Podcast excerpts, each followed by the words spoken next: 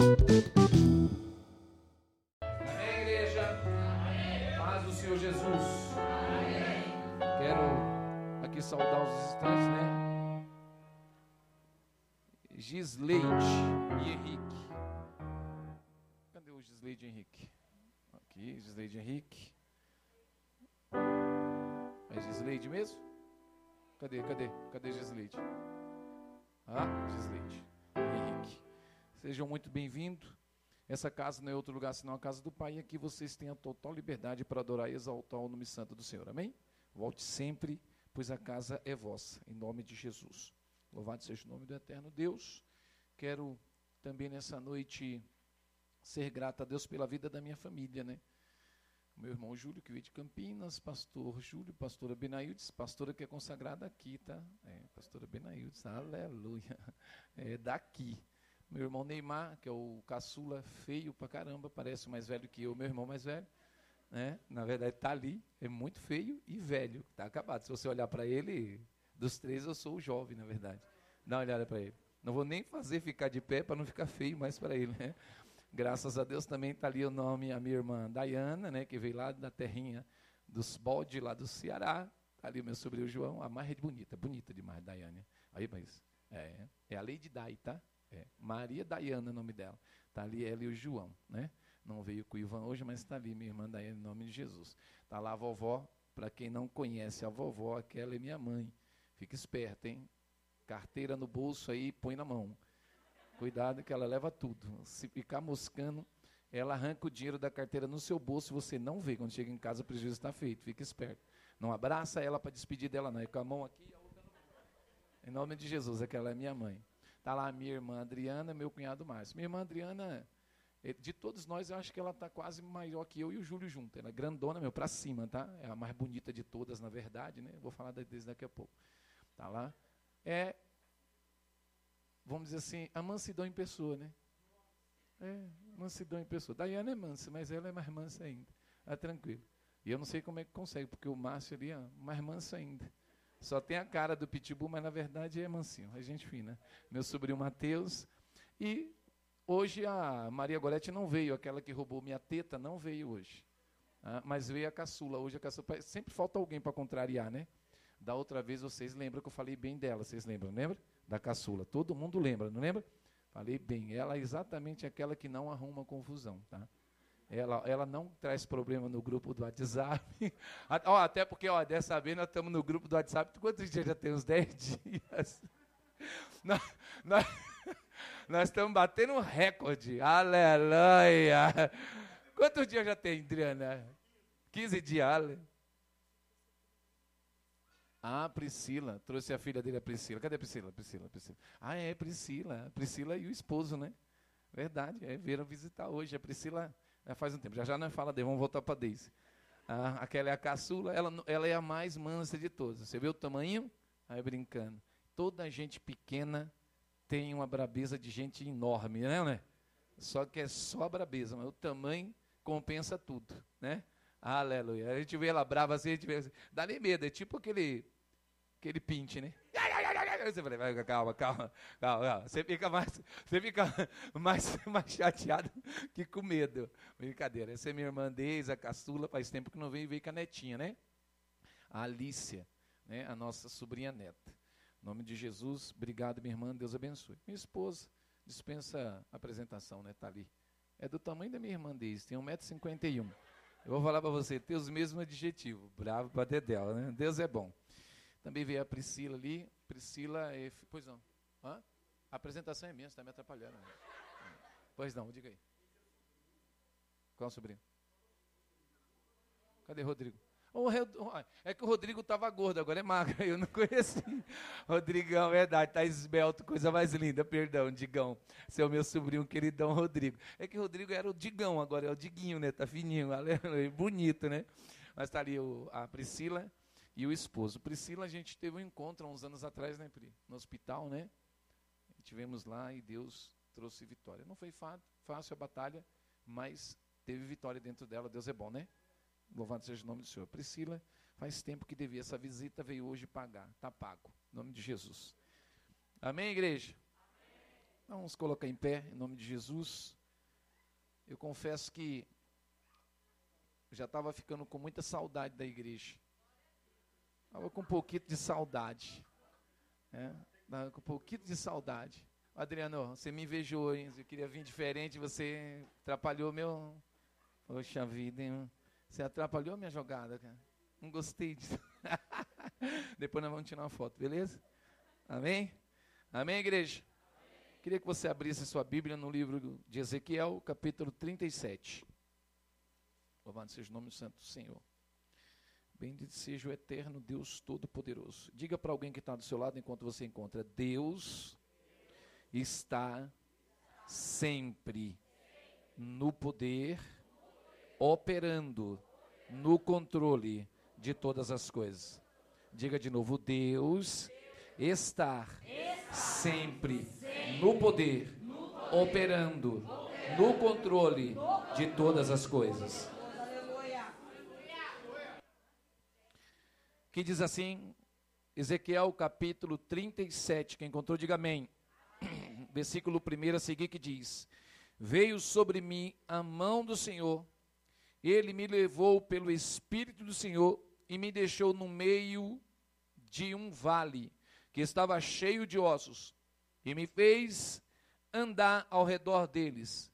Eram muito numerosos na superfície do vale, e estavam estes ossos sequíssimos.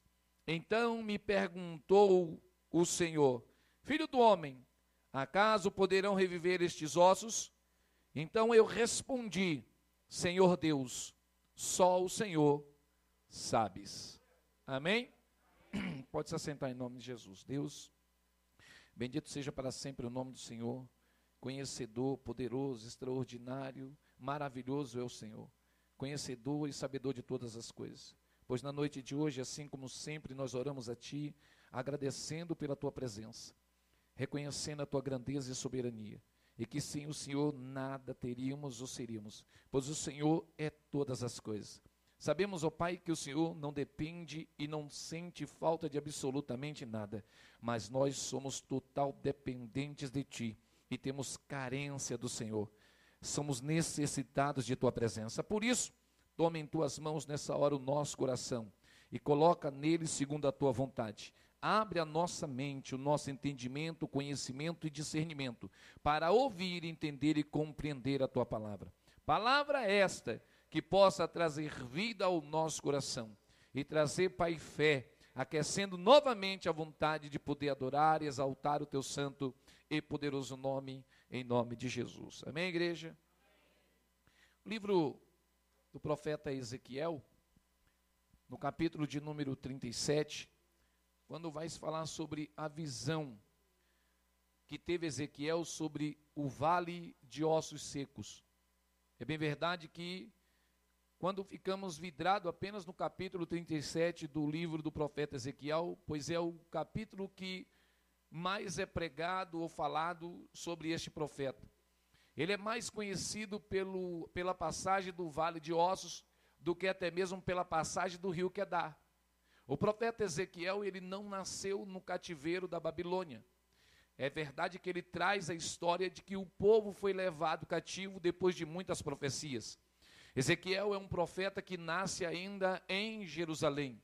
Ele nasce exatamente dentro da nação de Israel, aonde em alguns momentos atrás o pastor Júlio leu Deuteronômio, aonde Deus fazia promessa a Josué e a Caleb para dizer que ele introduziria o seu povo sobre a terra que com juramento havia feito a seus pais.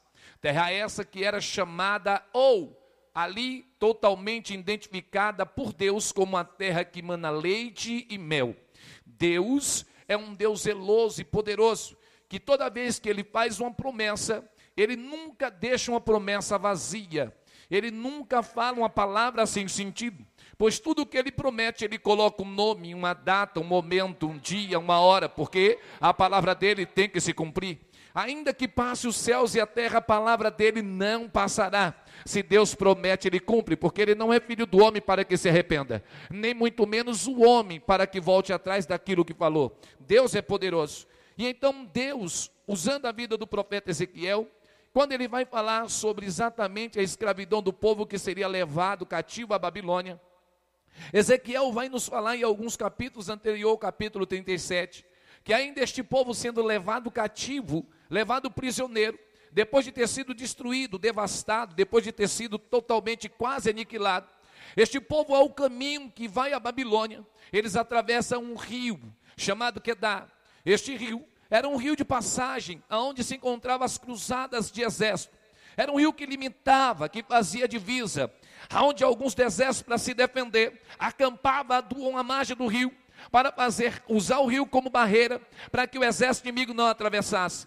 Agora este rio não era mais um rio que delimitava ou trazia uma barreira ou era uma divisa que impedisse o inimigo de entrar pois o inimigo já havia entrado, saqueado, destruído, matado, assolado, e agora estava levando vivo aqueles que para ele serviam. E do outro lado da margem, já no território hostil, ou seja, já retirado da sua nação, a Bíblia diz que esse profeta vai anotar e vai dizer de que aquele povo que oprimia e que levava aquele seu povo cativo, que levava a sua nação escrava, agora depois do outro lado, depois de alguns dias de caminhada, depois de alguns dias exaustivos, de caminhar sem parar, porque eles não eram mais livres, mais escravos. A Bíblia diz que esses inimigos olham para o povo de Deus e perguntam para eles assim: Nós conhecemos vocês como um povo que canta, um povo que louva, um povo que adora. Nós ouvimos falar de que quando vocês louvam ao Deus dos céus, a terra se estremece porque ele aparece. A gente ouviu dizer de que quando vocês adoram Ele, coisas extraordinárias começam a acontecer, porque Ele não resiste à voz de um adorador. E aí a Bíblia vai dizer que este povo diz aos seus inimigos que eles não têm mais alegria para cantar, que eles não têm nenhum prazer para cantar, que eles não têm nada que o fizesse eles cantar. E a Bíblia diz que este Ezequiel vai dizer de que o povo pendura no salgueiro, diante daquelas árvores, as suas harpas, os seus instrumentos. Henrique está com problema no dedinho, não? Não, eu quero que você canta para ouvir também. Vai ouvindo e vai cantando. No Espírito Santo de Deus vai te usar aí. Em nome de Jesus. A Bíblia diz que Ezequiel vai dizer e nos mostrar de que este povo está dizendo: nós não temos alegria nenhuma para cantar, nós não temos prazer nenhum para cantar. E eu vou te explicar direitinho até chegar no vale de Osso Seco. Então a Bíblia vai dizer que Ezequiel vai nos mostrando ao longo do caminho em que o povo está levando, sendo levado cativo, o que eles estão sentindo nesse exato momento. Agora, cativo, eles não têm mais alegria. Eles até querem, mas não conseguem. Eles desejam, mas não dá. Alguém pede, mas eles não têm prazer. Alguém está dizendo: Eu desejo ouvir você falar de Deus, mas eu não tenho alegria nenhuma para falar de Deus, porque o momento não é propício para isso. Mas Ezequiel está nos dando uma grande lição para nos mostrar de que Deus havia falado com este povo, Deus havia apresentado-se a este povo antes da assolação chegar, antes antes do problema acontecer, antes do inimigo aparecer, antes da dificuldade chegar, antes da escravidão acontecer, Deus havia se manifestado por inúmeros profetas. E quando nós vamos falar, Senhor, e quando, quando nós vamos lembrar de que Deus vai chamar Isaías, o primeiro chamado de Isaías vem no capítulo 6 do próprio livro de Isaías antes do capítulo 6, Isaías está com o seu ministério. Ele é apresentado como profeta primo ou talvez parente de um rei. Que agora no capítulo 6 esse rei morre. E no capítulo 6 vai dizer que depois da morte de Uzias, ou no ano que morreu o rei Uzias, o Senhor aparece a ele. E quando o Senhor aparece a ele, é um encontro surreal, não é um encontro qualquer. Naquele momento, Isaías diz assim: Ai, de mim, porque eu vou perecendo. Mas no capítulo 1 até o capítulo 5, Isaías já era profeta. Isaías já tinha sido levantado como profeta, já tinha sido apresentado como profeta. Ele era profeta de um rei, ele era profeta de uma nação, ele era profeta de um povo, mas ele ainda não havia conhecido a glória, o poder e a majestade de Deus. Que talvez seja isso que esteja acontecendo em nosso meio nos dias de hoje. Nós viemos à igreja, estamos falando de uma palavra, estamos falando de um Deus extraordinário, mas que talvez ainda não tivemos a experiência de conhecê-lo. Mas Ele tem um momento preparado para que você possa conhecê-lo. Ele tem uma hora assim como ele teve o um momento com Isaías, ele também terá este momento contigo e talvez seja hoje, talvez seja agora. É só ficar ligado. A Bíblia diz que Isaías vai dizer: "Ai de mim, porque vou perecendo". Eu fico imaginando naquele momento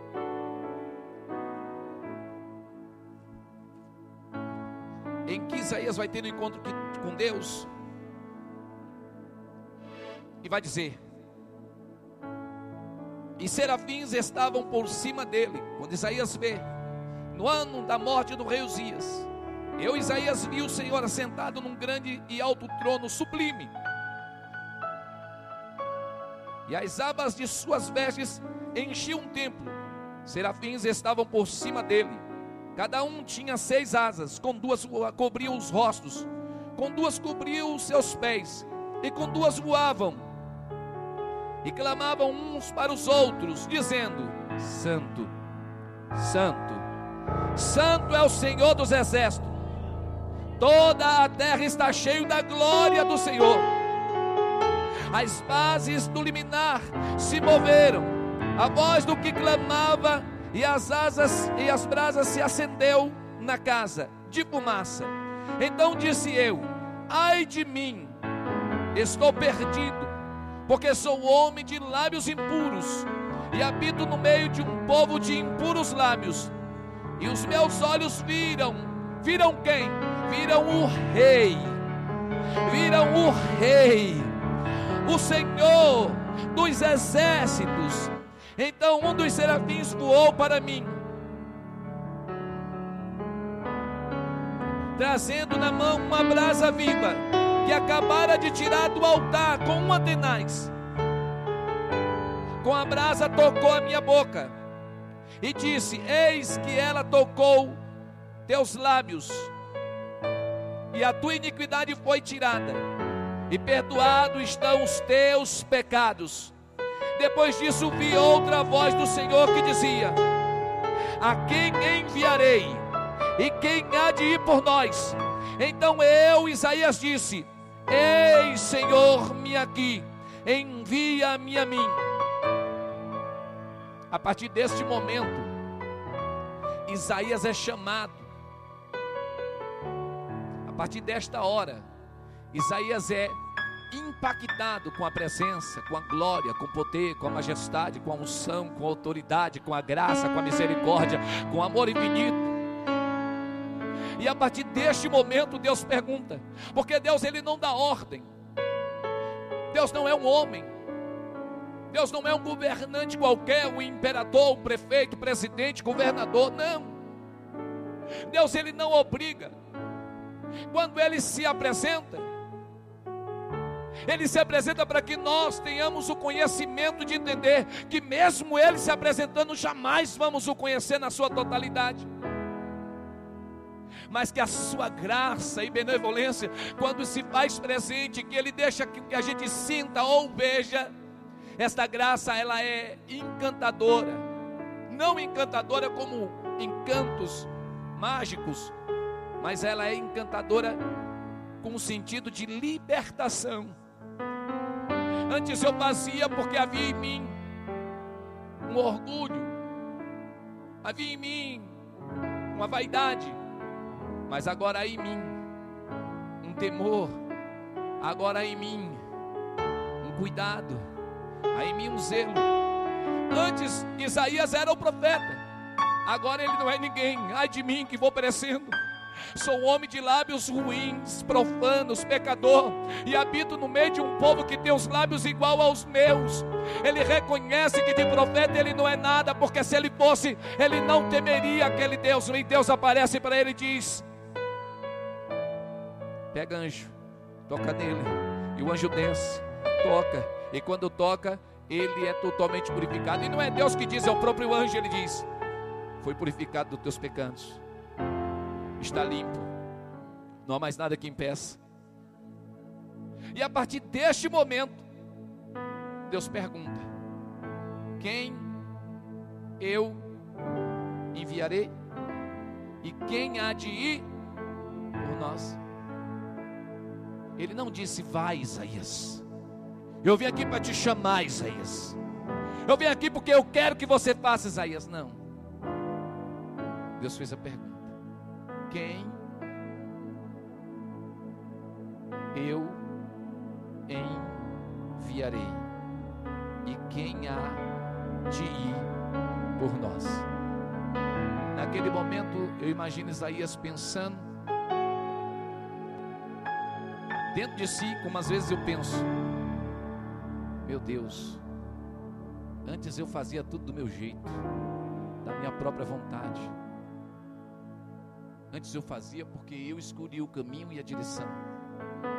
Eu fazia porque eu estava olhando para algo que era agradável para mim. Imagine Isaías naquele momento, que era exatamente um profeta chegado deste rei e que caminhava de acordo aquilo que ele sempre achou e pensou. E que quando Deus aparece a ele e que purifica ele, dentro dele algo muda. Algo muda porque antes do encontro ele era apenas um profeta terreno. Falava de coisas naturais. Falava de coisas comuns. Como por exemplo, talvez eu e você tivemos vindo, temos vindo neste culto hoje pensando em coisas naturais pensando talvez em uma casa, em um carro, em um trabalho, em um salário, pensando em algum benefício, uma cura, pensando em algum milagre, coisas pessoais mas que a partir do momento de um encontro com Deus, eu passo a ser uma pessoa sobrenatural. Antes do encontro, eu penso no brilho do ouro, da prata, eu penso no brilho da, do cristal, do diamante, da esmeralda, eu penso no brilho da minha grandeza, da minha vitória, eu penso no holofote que eu vou alcançar se eu tiver determinadas escolhas ou se eu tomar determinado caminho. Mas tudo quanto eu penso, todo que é brilho que eu vou seguir com os meus olhos naturais, não passa de uma luz que pode se apagar a qualquer hora. Mas a partir do momento de um encontro com Deus, já não é mais o brilho de qualquer coisa, não é mais o brilho da prata, nem do ouro, nem da esmeralda, nem do cristal eu já não ando mais a minha vontade, o meu querer. Agora eu passo a ser livre. Antes eu pensava que essas coisas me libertavam, agora eu percebo que tudo isso me aprisionava. E que agora, uma vez, olhando para a verdadeira luz que alumia todo homem que vem ao mundo, como está escrito no Evangelho, que escreveu João capítulo 1, que Ele é a luz que alumia todo homem que vem ao mundo e que agora, uma vez olhando para essa luz, eu percebo que antes eu era um aprisionado, mas agora eu sou livre pelo sangue do Senhor única coisa que pode me prender sou eu mesmo, algemado nele, como Paulo disse, eu me faço prisioneiro de Cristo. Eu penso Isaías olhando e dizendo: agora livre eu sou. Ele chamado, purificado, para alertar essa nação. Arrependei-vos, é chegado a hora Eis que um rei vem.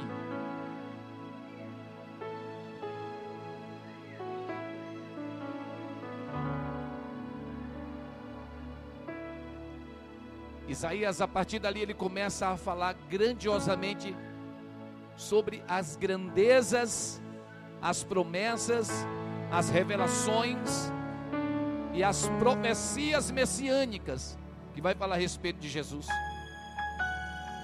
ele é tão livre, ele é tão liberto, que ele passa a enxergar coisas que ninguém jamais enxergou. Ele começa a profetizar coisas que naquele tempo talvez tenha sido taxado de louco, de profano. No capítulo 9, de versículo 6, tem uma das passagens mais lindas que encanta o meu coração quando Isaías diz: Porque um menino nos nasceu, um filho se nos deu, o governo está sobre os seus ombros, ou seja, o poder está sobre os ombros dele. E o seu nome será maravilhoso, conselheiro, Deus forte, Pai da eternidade, príncipe da paz.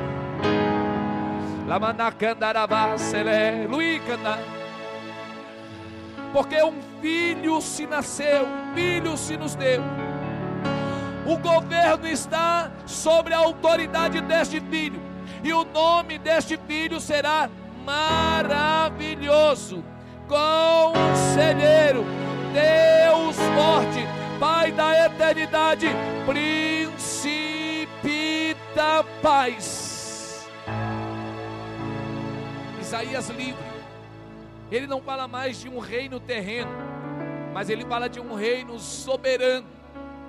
Ele não fala de um rei mortal, mas ele começa a pregar de um rei imortal. Ele não fala mais de um rei falível, ele fala de um rei, de um rei infalível. Ele não fala mais de um rei que tem poder hoje e amanhã não tem mais. Ele está falando de um rei onipotente. Ele não está falando de um rei limitado, ele está falando de um rei onisciente que está em todo lugar, em todo tempo, vê tudo, sabe tudo, pode tudo, vence tudo. Esse é o Senhor Todo-Poderoso. Isaías não está mais parado no tempo da terra, ele não está mais parado no tempo da, desse tempo cronológico. Isaías está em outra dimensão. Ele não está mais parado nas coisas terrenas. Ele viaja em outro lugar.